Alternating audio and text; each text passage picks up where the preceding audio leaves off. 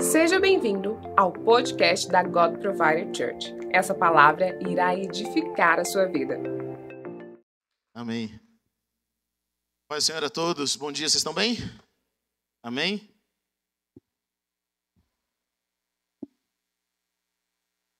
Glória a Deus. Quantos querem ser uma bênção? Diga amém. Estão prontos para ser uma bênção? Diga a pessoa que está perto de você, querido, 2023, você vai ser uma bênção e muitos nem vão reconhecer. Amém? Vai ser motivo de bênção. Sei que muitos de vocês esse ano foi motivo de tristeza. Mas Deus vai fazer você motivo de alegria, amém? Glória a Deus. Eu vejo esposas olhando para o marido e falando: é verdade, pastor. É verdade. Abra sua Bíblia comigo em João capítulo 17. João capítulo 17, versículo 20.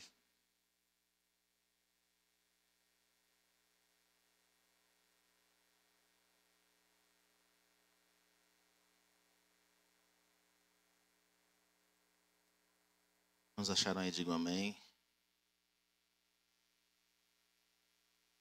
17, versículo 20. Jesus está prestes a ir para a cruz. Essas são as últimas orações de Jesus antes de ir preso. E, sabe, quando nós estamos nos nossos últimos momentos, nós fazemos algumas atitudes que realmente importam. E Jesus, tudo que ele fez foi relevante, mas nos últimos momentos ele queria deixar isso bem registrado. Só João res, é, registra isso. Versículo 20 é: Minha oração não é apenas por eles.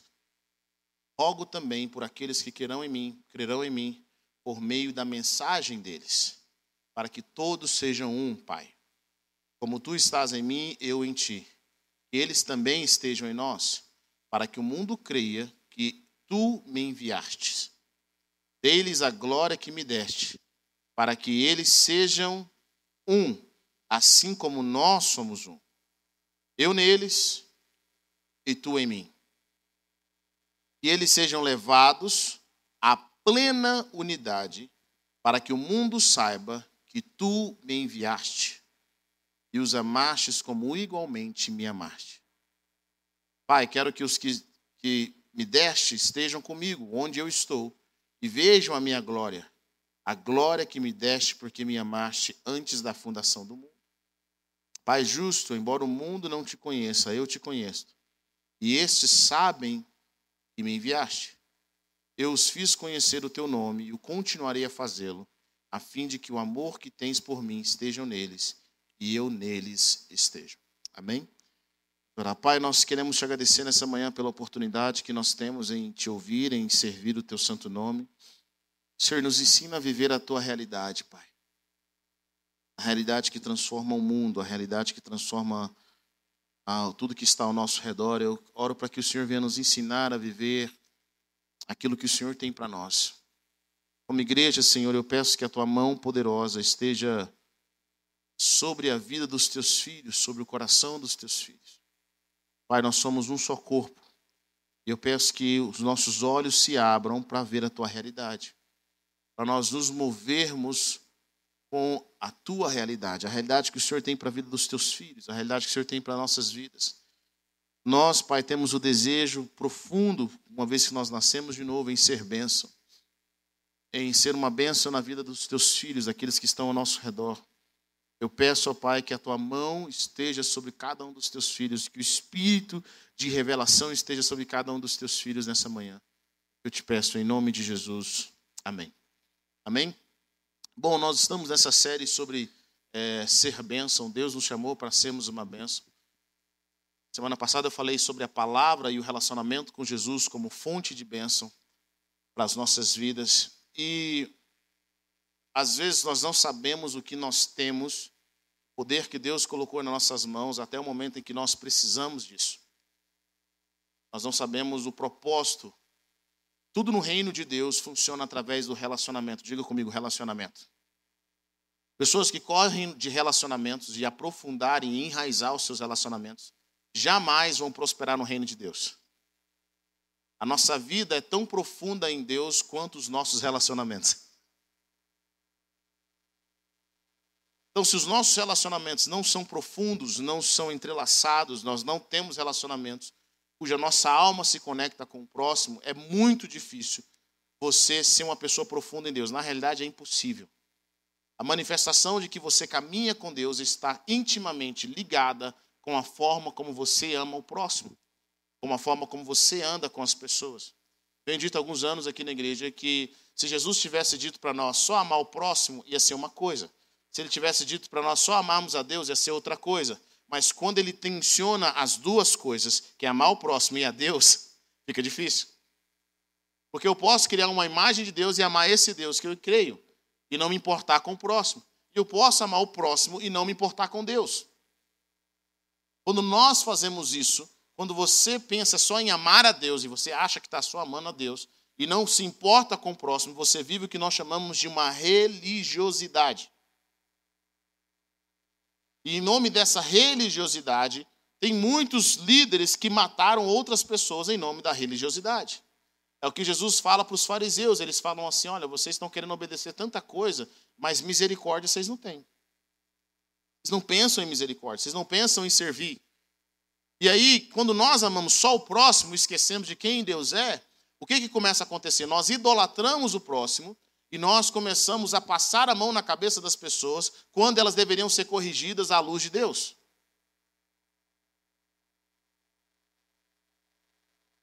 E aí nós começamos a ter essa tensão. O reino de Deus trabalha em tensão. É assim que Deus trabalha. O equilíbrio do Senhor está na tensão. Sempre, você vai observar isso. Se você não gosta de tensão, você vai ter bastante dificuldade no reino de Deus. E Jesus nos ensina algo poderoso. Ele fala sobre relacionamento. Para mim, o que Jesus, de todos os milagres, sinais e maravilhas que ele fez, para mim, o maior milagre que ele demonstra no mundo não, não tem nem só a ver com ir para a cruz e ressuscitar ao terceiro dia, mas para mim é o relacionamento que ele tem com o pai dele. E para muitos de nós que não tivemos pais presentes ou não conhecemos os nossos pais, é difícil entender isso. Por quê? Porque o que Jesus demonstra é alguém que, teve, que tem um relacionamento com Deus Pai, uma confiança de tal forma que fez que foi a motivação de tudo que ele fez. Ele fez o que fez porque ele amava o Pai. A Bíblia diz porque Deus amou o mundo. A Bíblia não diz que Jesus amou o mundo. Deus amou o mundo de tal maneira que deu seu filho. Ou seja, Deus amou o mundo, não Jesus.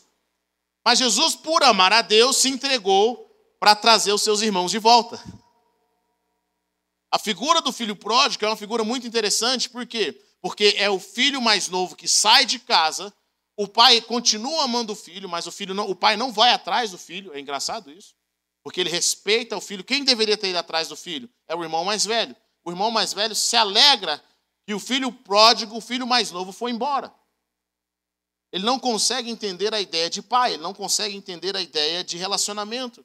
Ele não amava o pai a ponto de entregar a sua vida e ver que o pai estava sofrendo para ir buscar o seu irmão mais novo. Mas Jesus faz diferente. Jesus ele veio salvar e buscar quem se havia perdido. Jesus não estava perdido. O homem, o seu irmão, estava perdido. E aí Jesus decide fazer o que? Ele decide vir ao mundo, sair do seu trono de glória, deixar de ser o unigênito de Deus. A palavra de Deus nos ensina que Deus deu o seu único filho, unigênito. Jesus estava reinando absoluto, sozinho. Não precisava compartilhar a herança com ninguém. O que Jesus faz? Vem nos buscar. O céu estava de boa, gente. O céu estava tranquilo. Até a hora em que teve um momento que nós tínhamos, que Jesus decidiu nos chamar. Depois que ele morre e ressuscita, Jesus deixa de ser o unigênito e passa a ser o primogênito. Quem aqui quer caçar um irmão para dividir a herança? Acompanhando famílias, a maior tristeza que eu vejo de filhos é quando descobre que o pai tem, tem um filho fora do casamento e tem que dividir a herança com mais 30. Jesus faz exatamente o oposto. Ele vai atrás dos irmãos, ele restaura os irmãos, ele tem um desejo de restaurar as pessoas, de restaurar os seus filhos, e agora ele se torna o primogênito. E agora Jesus, amando os seus discípulos, ele veio enviado pelo Pai, e Jesus amando os seus, amando a sua igreja, ele faz uma oração antes de ir embora. Ele faz uma oração antes de ir embora, ele está indo embora, ele fala: Eu não vou ficar mais aqui, mas eu não vou deixar vocês sozinhos.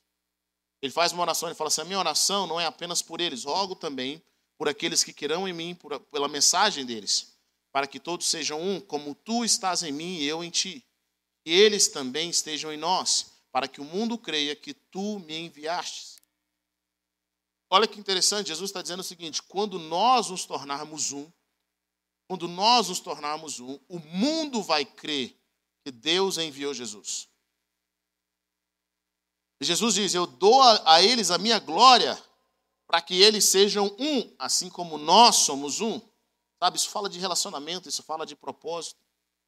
Isso fala do mesmo desejo, sabe, do mesmo da mesma semente.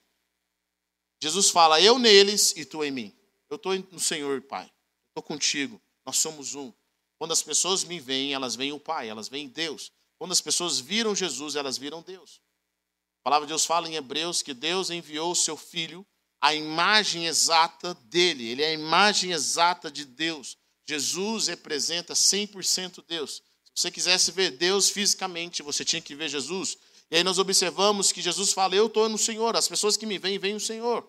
Ele fala assim: Mas eu também estou neles. O que, que o mundo busca hoje? O mundo busca ver em nós Cristo. Mas ele não vai ver em nós Cristo somente quando nós vamos na igreja assistir uma, assistir uma pregação e cantar algumas músicas. O mundo não vai ver em nós Cristo apenas quando nós lemos a Bíblia. O mundo começa a ver Cristo em nós quando nós nos tornamos um, quando nós desejamos nos relacionar. Quando nós desejamos fazer parte. Quais são os benefícios de fazer parte? Vários. Vários. Sabe, querido, na teoria tudo é maravilhoso, mas na prática nós vemos que nem todo mundo consegue vencer. Sim ou não? A gente falar de amor é lindo. A gente falar em amar o próximo é lindo. A convivência no dia a dia é o desafiador. Sempre fico imaginando a sabedoria de Deus em criar irmãos. Mesmo pai, mesma mãe e irmãos. Alguém aqui tem irmão? Levanta sua mão. Alguém que sempre viveu em paz com o irmão?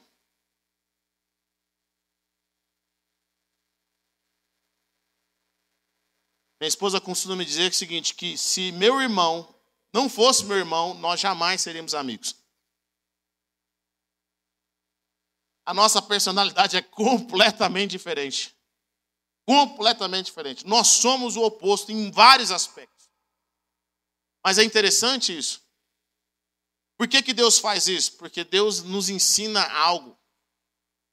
Sabe, às vezes você só quer andar com pessoas que se parecem com você, você nunca vai crescer. Elas não te esticam, elas não te amadurecem. Quem te estica, quem faz você crescer é a pessoa canseira mesmo. Parabéns. É por isso que Deus coloca irmãos da nossa vida tão diferente. E nós aprendemos a amar Ele ao longo da nossa caminhada. Querido, se é difícil amar os nossos irmãos, imagine quando a gente casa com uma pessoa que tem uma história diferente, tem uma vida diferente. Estão comigo ou não? a comunidade, viver em comunidade, viver com o próximo, testa algumas coisas na sua vida, te faz amadurecer. Uma delas é o perdão. Não tem como você construir casamento não tem como construir família, não tem como você construir comunidade se você não amadurecer no perdão, se você não aprender a perdoar constantemente. Tem pais que guardam rancores dos seus filhos de 3, 4 anos. Porque um dia o filho falou que não queria mais ela, não gostava mais da mãe. Ele guarda aquilo. Quando você cria filhos, quando você trabalha com pessoas, quando você está no casamento, você tem que aprender o processo de perdoar e ser perdoado. Você vai ter que aprender a perdoar, mas também vai ter que aprender a ser perdoado. Então, orgulhosos não têm relacionamentos saudáveis.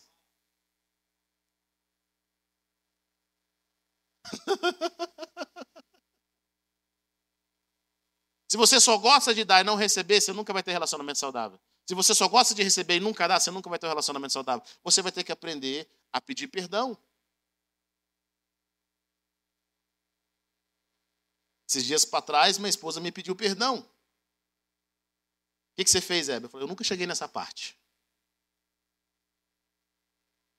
Sabe, às vezes eu tenho que pedir perdão para minha esposa. É difícil? É. É humilhante. Quantos homens estão aqui? Diga amém. Chega para a esposa, fala, meu bem, desculpa, eu estava com a cabeça quente, falei o que eu não devia. Eu tenho que ir lá pedir desculpa. Mas se eu quiser manter o meu relacionamento saudável, eu tenho que aprender a, perder, a, aprender a pedir perdão. Se eu quiser a, ter o meu relacionamento saudável com meu irmão, com a minha mãe, com meu pai, eu tenho que aprender a pedir perdão. Pedir perdão e ser perdoado é sinal de humildade.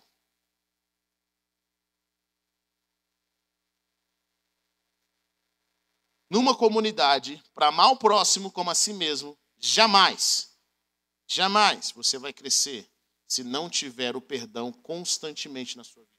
Se não entender que você precisa ser perdoado. Nós não crescemos nem com Deus. Você sabia disso? Quando você ora o Pai Nosso, a oração do Pai Nosso é uma condicional. Perdoa as nossas dívidas assim como nós perdoamos. Ou seja, nós, nós pecamos muito mais contra Deus do que as pessoas pecam contra nós. Nós pecamos nos nossos pensamentos, nós pecamos nas nossas atitudes, pecamos nas nossas emoções. Você fez uma boa ação, mas Deus sabe por que você fez aquela boa ação. Deus conhece. Nós pecamos contra várias pessoas e nós pecamos inclusive contra nós mesmos. E se nós pecamos contra nós mesmos, e quando Deus fala para nós assim, olha, perdoa, para que eu possa perdoar você, Ele não diz a quem, às vezes nós temos que perdoar nós mesmos. Quantas pessoas, por erros que fizeram no passado, não permitiram um perdão de Deus entrar no seu coração? Eles tentam se flagelar, eles tentam se humilhar, porque eles, eles acham que eles têm que pagar um preço pelos pecados. E Jesus está dizendo para eles: Cara, eu te perdoei. Se você aceitar, eu te perdoei. Está perdoado, acabou. É assim que funciona no reino. Viver em comunidade para ser bênção vai testar nosso, nosso, nosso perdão. Não guardar nada. É desafiador, é não é? Eu sei que alguns de vocês têm listas negras. Sei que alguns de vocês, quando tem uma confusão, você lembra assim, ó, em ordem cronológica. Você lembra tal dia? Dia 7 de agosto de 1992. Às três horas da tarde, estava chovendo, estávamos em Goiânia, Goiás. Você fez isso. E a gente começa e começa e começa e começa e começa. Imagine se Deus faz isso com a gente. Imagine se os nossos pecados, toda vez que a gente for pedir perdão, Deus fala assim: eu vou perdoar, mas você vai ter que pagar um preço agora. O coração de Deus é perdoador, ele nos perdoa constantemente. Então você tem que aprender a perdoar. Você tem que aprender também a ser perdoado. Você também tem que aprender a estar num lugar de vulnerabilidade. Sabe por que nós não nos conectamos com as pessoas? Porque nós queremos mostrar o que nós não somos.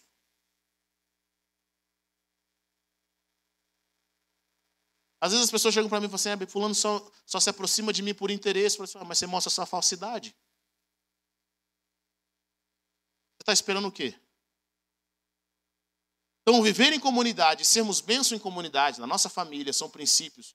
E é engraçado porque o mundo tem 300 mil anos. Mas nós até hoje não aprendemos essas coisas que são básicas, a nossa imaturidade emocional. E aí nós temos que aprender a perdoar. Jesus perdoou, Jesus perdoou as pessoas, ele nos ensinou a perdoar. Os discípulos viam o perdão de Jesus. Os discípulos tinham que perdoar uns aos outros. Segundo ponto que eu observo para vivermos em comunidade chama-se paciência. Diga comigo, paciência. Quantos aqui têm dificuldade com paciência?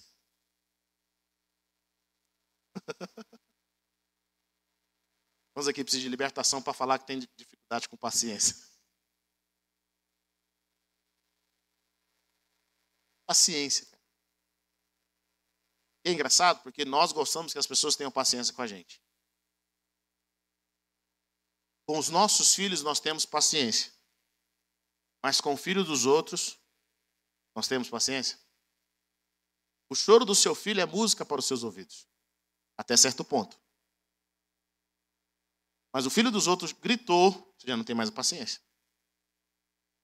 Para você ver algo fluir na sua vida, para você ver algo crescer nos relacionamentos, você precisa ter paciência. Quero que você diga para a pessoa que está perto de você assim, ó. Ninguém e nada vem pronto.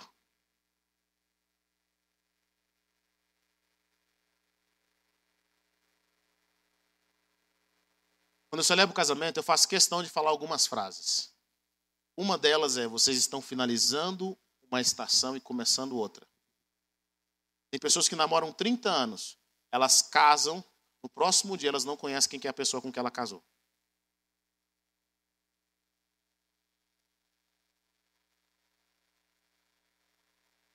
Nada vem pronto.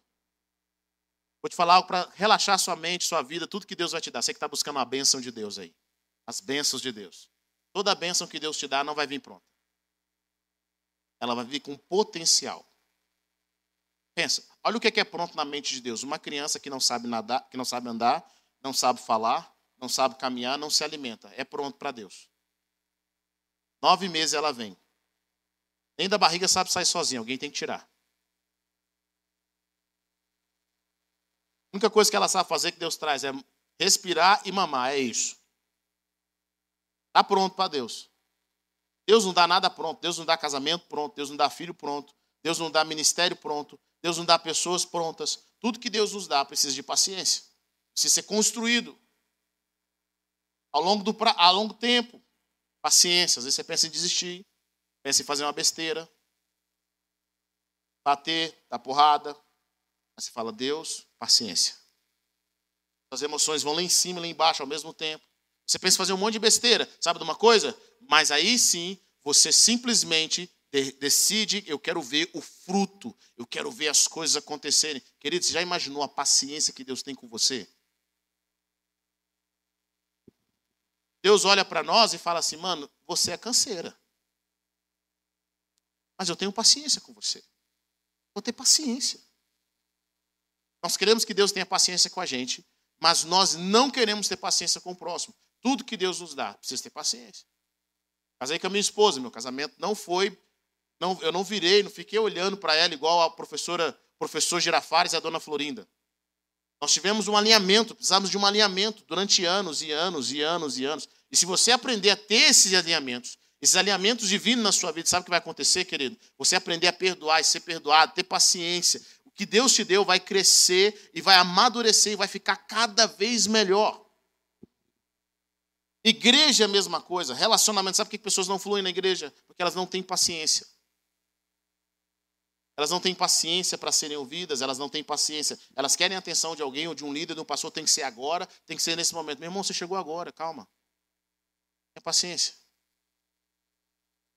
Ah, eu quero a vida de fulano de tal de oração. Calma. Vai a plantar. Quero ter o conhecimento. Calma. Paciência. Nós temos sabedoria que Deus tem para nós. Nós precisamos de sabedoria, de, de paciência. Ter um tempo de paciência. Esperar as coisas crescerem. A paciência não é ser passivo. Está comigo ou não? A paciência não é ver as pessoas indo para o lado errado e ficar assim, não, vai dar certo. Não. Nós precisamos ter, aprender a ter conversas confrontadoras, conversas honestas, antes que as coisas fiquem pior.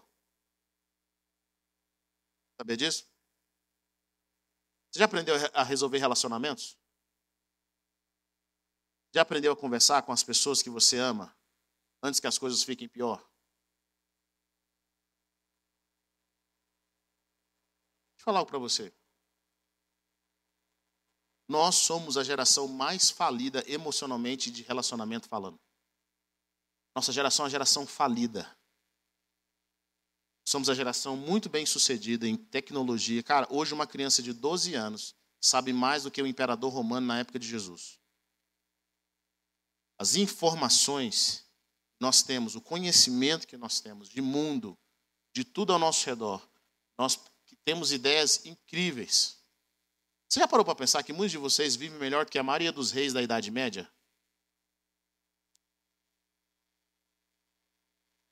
O conhecimento médico que nós temos, científico que nós temos, é, é fora do comum. O acesso, principalmente nesses últimos 20 anos, o acesso que nós temos à internet, a conhecimento. Só no meu Kindle eu tenho mais de 400 livros. Nisso daqui eu tenho 400 livros. Antigamente eu tinha que andar com um monte de livro. Você tem vídeos no YouTube, você tem vídeos na Netflix, você tem um monte de coisa de graça por aí. Nós temos esse conhecimento todo, mas ainda assim nós somos a geração mais falida emocionalmente. Por quê? Porque nós nos recusamos a passar pelo processo que a Bíblia nos ensina a passar. A entender como funcionam as coisas pela perspectiva de Deus. Emocionalmente nós não evoluímos. Emocionalmente nós não permitimos Deus trabalhar no nosso coração para sermos uma bênção. E pensa só, começa a imaginar isso.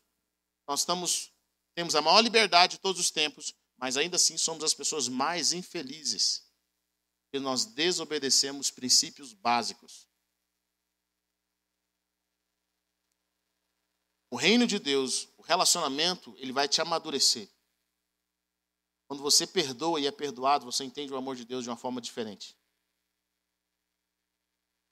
Jesus nos ensina que o mundo só vai saber que ele foi enviado como filho de Deus quando nós nos tornarmos um. E para nós nos tornarmos um, nós temos que aprender a resolver os problemas. Olhar no olho. Falar, cara, aqui não tem espírito de divórcio, nós não queremos divorciar. Mas nós vamos ter que tratar isso daqui. Nós vamos ter que acertar as contas. Muitos casamentos terminam por pouca coisa. Um dia minha esposa falou algo poderoso. Ela falou assim, Heber, porque todo relacionamento tem aquele que quer deixar para resolver amanhã, eu, e aquele que quer deixar para resolver agora, minha esposa. Tem alguém assim ou não? Amanhã a gente conversa, deixa eu baixar a cabeça. Não, não, tem que conversar. Lucas é desse jeito também, quer resolver agora. Não, deixa eu esfriar a cabeça, amanhã eu resolvo e tal. e você começa a entender algumas coisas bem interessantes. Você começa a entender a dinâmica do próximo. A dinâmica não é a sua, não é a mesma dinâmica. Você começa a buscar a Deus sabedoria, um lugar comum entre vocês dois para que vocês cresçam, para que vocês se tornem um. Cada problema que você resolve com sucesso faz com que você se torne cada vez mais um com o seu próximo. Você cresça, que você amadureça. É assim que funciona no reino de Deus. Jesus fala que nós, o mundo vai nos reconhecer quando nós nos tornarmos um. Quando é que nós nos tornamos um? Quando nós resolvemos os problemas. Quando nós decidimos a não, quando nós decidimos não divorciar por causa de uma circunstância. E minha esposa me ensinou algo poderoso. Ela falou assim: Heber, cada problema que você não resolve, que nós não resolvemos, é um tijolo. E aí nós não resolvemos, é um tijolo. Não, tive uma briga, ou tive uma discussão, uma discordância, é um tijolo. Não tratei aquele tijolo, deixei ele fica lá. Parece que ele foi embora, mas ele não foi embora. Aí eu tenho outra discussão, eu coloco um outro tijolo em cima daquele tijolo. De repente, o que, que nós temos? Uma parede.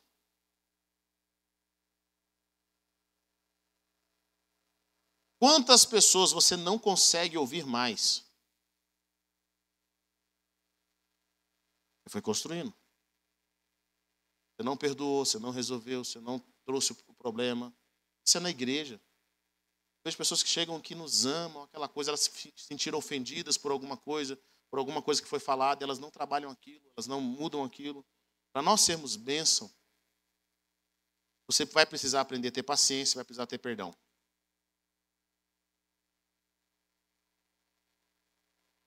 Muito. E aí é algo que é construído de dentro para fora. Nós não podemos dar aquilo que nós não temos você não tem Deus, não tem como dar Deus. Se você não tem amor, não tem como dar amor. Estão comigo não?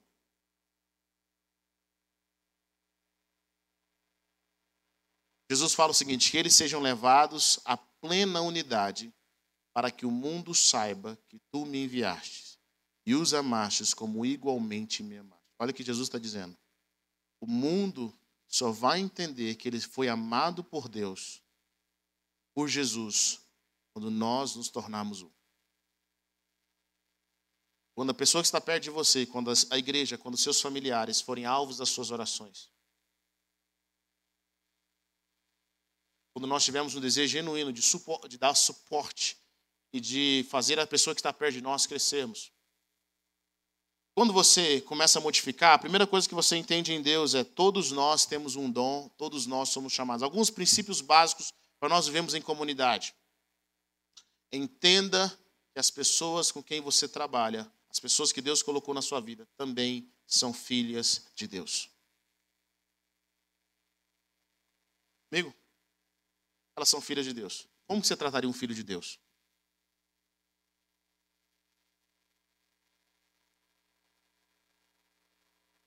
Você está num ambiente, chegou alguém muito importante, filho de um cantor famoso, Menina pirracento que só, dá vontade até de dar uma rasteira nele. Mas ele é filho de um cantor famoso. Você não gosta. Mas olha que menino lindo. Conheço, muitos de vocês fariam isso. Vocês falam que não, mas vocês mudam. Como que você trataria um filho de Deus? A pessoa que está perto de você é um filho de Deus, querido. É filho do Altíssimo, ele é seu irmão. É canseira, mas é seu irmão. Dá trabalho, mas é seu irmão. Tem as ignorâncias dele, mas é seu irmão. Ele é filho de Deus. Você busca o Senhor por ele, você clama a Deus por ele. Você começa a buscar como que eu vou tratar um filho de Deus? Que ele tem irmãos, pessoas tratando os outros como se fossem filhos do diabo.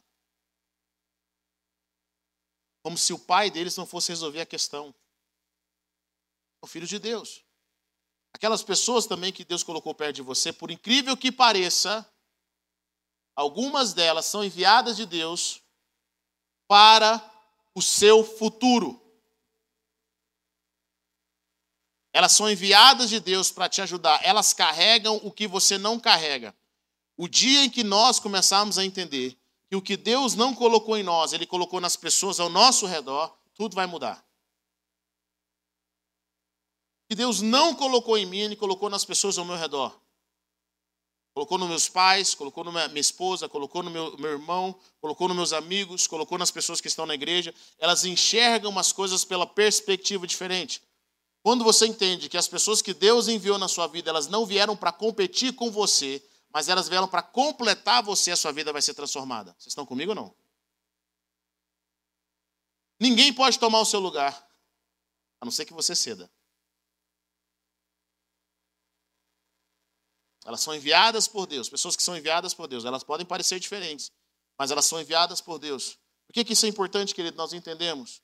Porque eu creio que Deus está nos levantando para ser uma bênção como comunidade.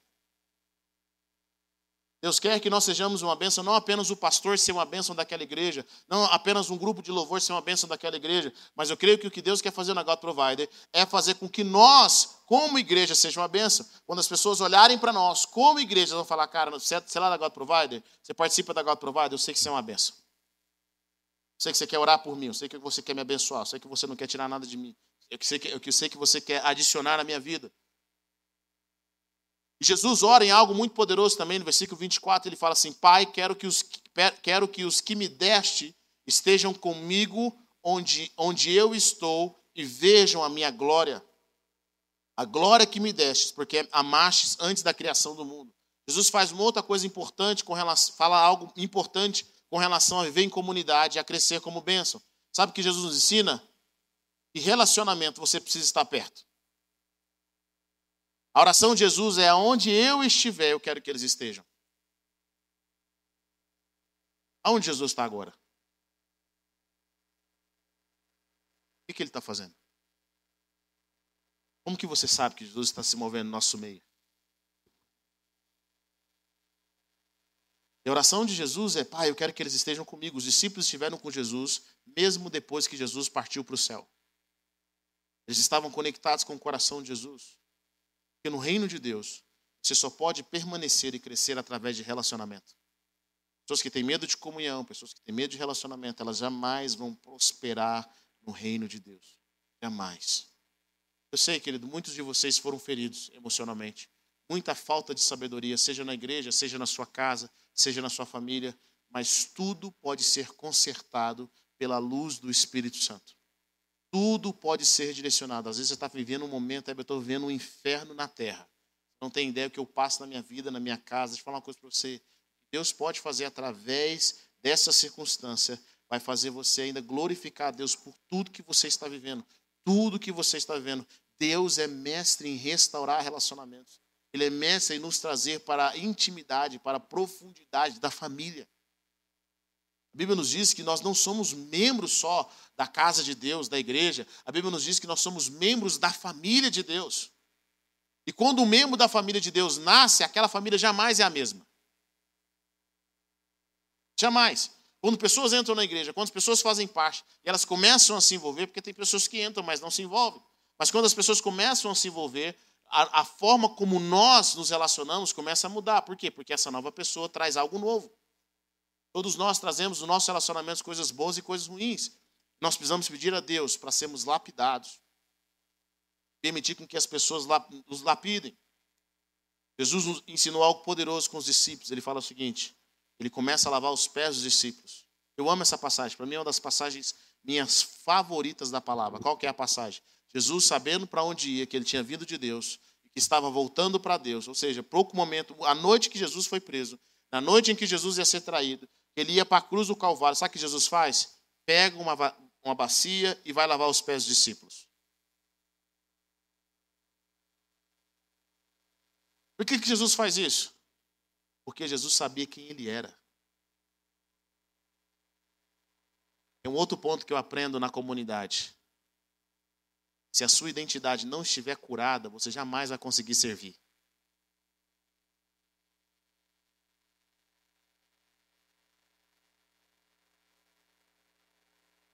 É engraçado observar minha filhinha, Ariela. A gente fala todo dia que ela está bonita, que ela está maravilhosa, que ela está isso, que ela está aquilo. Na hora de brincar, ela às já está brincando com a irmã, com as amiguinhas. E aí alguém fala assim: quem vai ser o monstro? Ela fala: eu vou ser. Ela não tem medo de ser um monstro. E a Raíssa falou assim, achou algo interessante. Ela falou assim, quando a gente era pequena, todo mundo queria ser a princesa, mas ninguém queria ser o monstro ou a bruxa. Mas Ariela não tem medo de ser o um monstro nem ser a bruxa. Por quê? Por quê? Porque ela sabe quem ela é. Eu, pastor, lavar, lavar pé de quem? Eu ficar calada? problema é que nós conectamos a nossa identidade com o nosso dom. Por isso que quando nós, alguém nos impede de fazer algo, a gente fica chateado. Eu amo pregar, é o que eu gosto de fazer. Mas quando eu fui para os Estados Unidos, eu fui servir em outro lugar, em outra área. Eu cozinhava com o pastor. O que ele queria que eu fizesse? Ficar na portaria? Ficava. Era líder de jovens, ensinava aqui na igreja, mas eu fiquei um ano de prova. Amo fazer o que eu faço, mas a minha identidade não está no meu dom.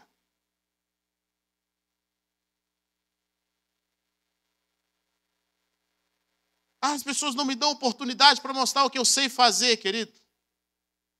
Coloca a sua identidade primeiro. Jesus foi lavar os pés. Ele fala assim: vocês me chamam de mestre e senhor. E está certo, eu sou. Amo que Jesus é.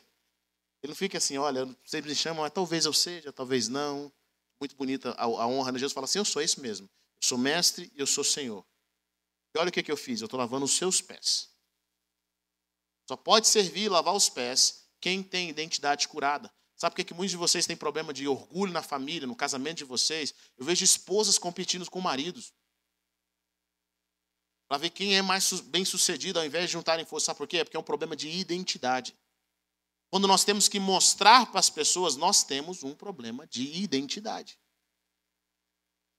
E às vezes Deus quer colocar você quietinho. É só restaurar a sua identidade. Mais do que o seu propósito. Querido, eu não, eu não sou pastor. Eu estou pastor, é diferente. Lá no céu eu não vou ser pastor. Os irmãos da igreja, glória a Deus, né? Eu não sou pastor. Eu estou. Minha identidade maior tem que ser de ser filho. Filho de Deus. E isso é um problema da nossa nação. Nossa nação é feita de status. Nós amamos o status mais do que o trabalho. A briga das pessoas não é para trabalhar. Eu não vejo ninguém brigando. Cara, meu sonho é trabalhar. Quero trabalhar com força. Quero ser produtivo. Briga das pessoas que eu observo é status, é poder, é a posição. E Jesus fazia diferente. Tem tanto homem querendo ser Deus, e Deus veio sendo homem. Gente, vamos pensar na identidade de Jesus. Eu amo a identidade de Jesus. Eu amo, amo. É você estudar a Bíblia, você vai perceber. Se eu soubesse que eu era filho de Deus, desde criancinha, eu ia ser muito diferente na rua. Eu ia andar com o nariz empinado. As pessoas que brigassem comigo, eu ia mostrar para elas que não se briga, brinca com o filho de Deus. Ia transformar água em vinho por aí, ia fazer um monte de coisa legal, transformar brinquedo. Eu ia fazer com que as pessoas me amassem, porque eu era filho de Deus e sei fazer milagres. Você nunca se perguntou o que, é que Jesus fez durante 30 anos?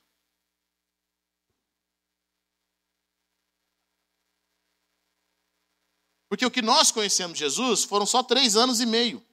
Onde ele estava durante esses 30 anos? com certeza vivendo uma vida insignificante.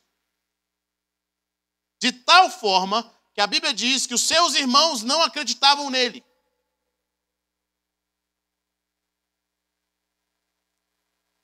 Que o lugar mais difícil para Jesus pregar foi na sua própria cidade. Você, mas peraí. Esse aqui não é o filho do seu Zé? Dona Maria? Não cresceu com a gente? Não jogava bola? De onde apareceu essa sabedoria toda? De onde apareceu esse tanto de milagre? Sabe quem pode fazer isso? Ficar 30 anos escondido? Alguém que tem identidade curada. Alguém que a sua identidade não está no seu poder, não está no seu dom, mas está em ser filho.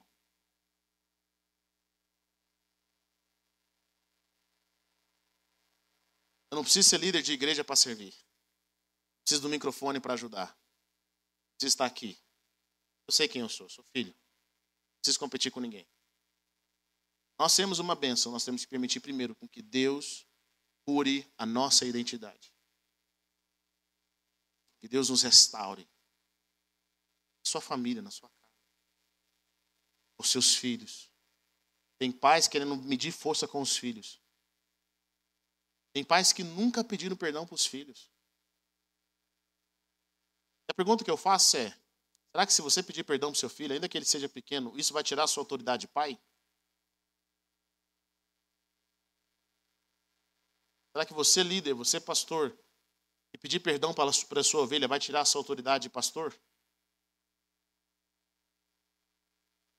Uma vez que eu errei com uma ovelha, errei feio. Sabe o que eu tive que fazer? Lá na casa da ovelha pedir perdão. Eu acho que o Afonso foi comigo. Querido, da trajetória da minha casa até a casa dessa ovelha pedir perdão, uma guerra espiritual aqui, ó. Alguém já teve que pedir perdão para alguém? Alguém sabe o que é isso ou não? Ah, vocês não precisam, graças a Deus. Eu tive que ir lá pedir perdão. Quando eu bato no portão da ovelha, Sabe, você está respirando fundo? Falei assim, irmã, vim aqui pedir perdão para você. Estava eu, Afonso. A irmã até assustou quando me viu. Estava eu, Afonso. Aí fui lá pedir perdão. Eu vim pedir perdão, tá, irmã, quero pedir perdão, eu fiz errado tal. E aí eu lembro que ela falou uma coisa, umas palavras que eu nunca, que nunca assim, que eu nunca esqueci. Ela falou assim, cara, eu esperava tudo na minha vida. Menos você vir aqui pedir perdão. Foi um tempo de restauração, foi um tempo que nos aproximou mais ainda. Perdão, nós erramos. Falamos o que não devia, conversamos como não deveríamos conversar. Tem marido que nunca pediu perdão para a esposa. Tem irmão que nunca pediu perdão para o outro. Querido, às vezes você pedir perdão não vai ser como era antes, a princípio. Mas vai começar um processo de restauração. Está comigo ou não? Processo de restauração. Nesses últimos dias, eu sinto que, à medida que Deus nos faz uma, que nos, nos torna, nos faz ser uma bênção, sei que Deus vai começar a trabalhar nas nossas, nas nossas vidas coisas extraordinárias. Tem comunidade também te ensina a ser justo. Sem justiça não se constrói comunidade. Na realidade, sem justiça não se constrói uma família.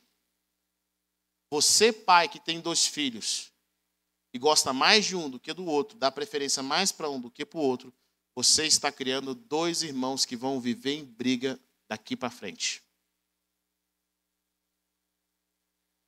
Só corrige um e não corrige o outro. Olha, se meu pai e minha mãe me ama mais do que meu irmão, ou ama meu irmão mais do que eu, eu nunca vou saber. Mas eu sei de uma coisa: se nós aprontarmos, a justiça vai para os dois lados. Quando nós, na comunidade, nós temos que aprender a amar as pessoas, mas ao mesmo tempo ser justas. Aprender a corrigir é um desafio, atenção. Mas sabe, posso te falar algo? Eu quero concluir para nós orarmos com isso. Existe uma forma de conhecer a Deus. Você só vai conhecer quando você estiver em comunidade. Você só vai conhecer de Deus quando o seu coração se conectar com o próximo. quando você estiver num ambiente no qual você faz eles fazem parte de você e você faz parte deles, onde o coração de vocês estão conectados. Existe algo em Deus que nós só conhecemos através de relacionamentos com pessoas próximas a nós. Nós decidimos nos relacionar. Só através disso. Queria dizer para você que você vai conhecer muito de Deus no seu quarto sozinho. Você vai, mas não muito. Tem lugares que nós só vamos conhecer a Deus através de relacionamento. De sermos bênção. De sermos usados por Deus, mas também de permitir com que as pessoas sejam bênção. Às vezes nós vamos lavar os pés, mas muitas vezes as pessoas vão lavar os nossos pés. Às vezes as pessoas vão ligar para nós e vão ministrar o nosso coração, vão orar por nós. 2023 é o ano em que você vai crescer como você nunca cresceu em comunidade. Você vai desfrutar das bênçãos que só é trago para a comunidade. As pessoas que estão ao seu redor. Sabe o que vai acontecer quando você estiver em comunidade? As áreas fracas da sua vida vão ser fortalecidas. Em Deus, você vai ter força para vencer o pecado. Você vai ter força para vencer as dificuldades emocionais. Você vai ter força para vencer as dificuldades espirituais. Você vai ter uma, uma, uma guia, uma direção de Deus para o seu futuro você abraçar o poder da comunidade. Eu sei, querido, tem vários testemunhos de coisas erradas, de, de, de comunidades fracassadas, mas eu acredito. Existe uma unção para esse tempo, um liberar de Deus, para nós nos tornarmos cada vez mais família. Não construir ministério, mas construir família. Amém? Obrigado por ter ouvido até o final. Acesse o nosso canal e tenha acesso a mais ministrações.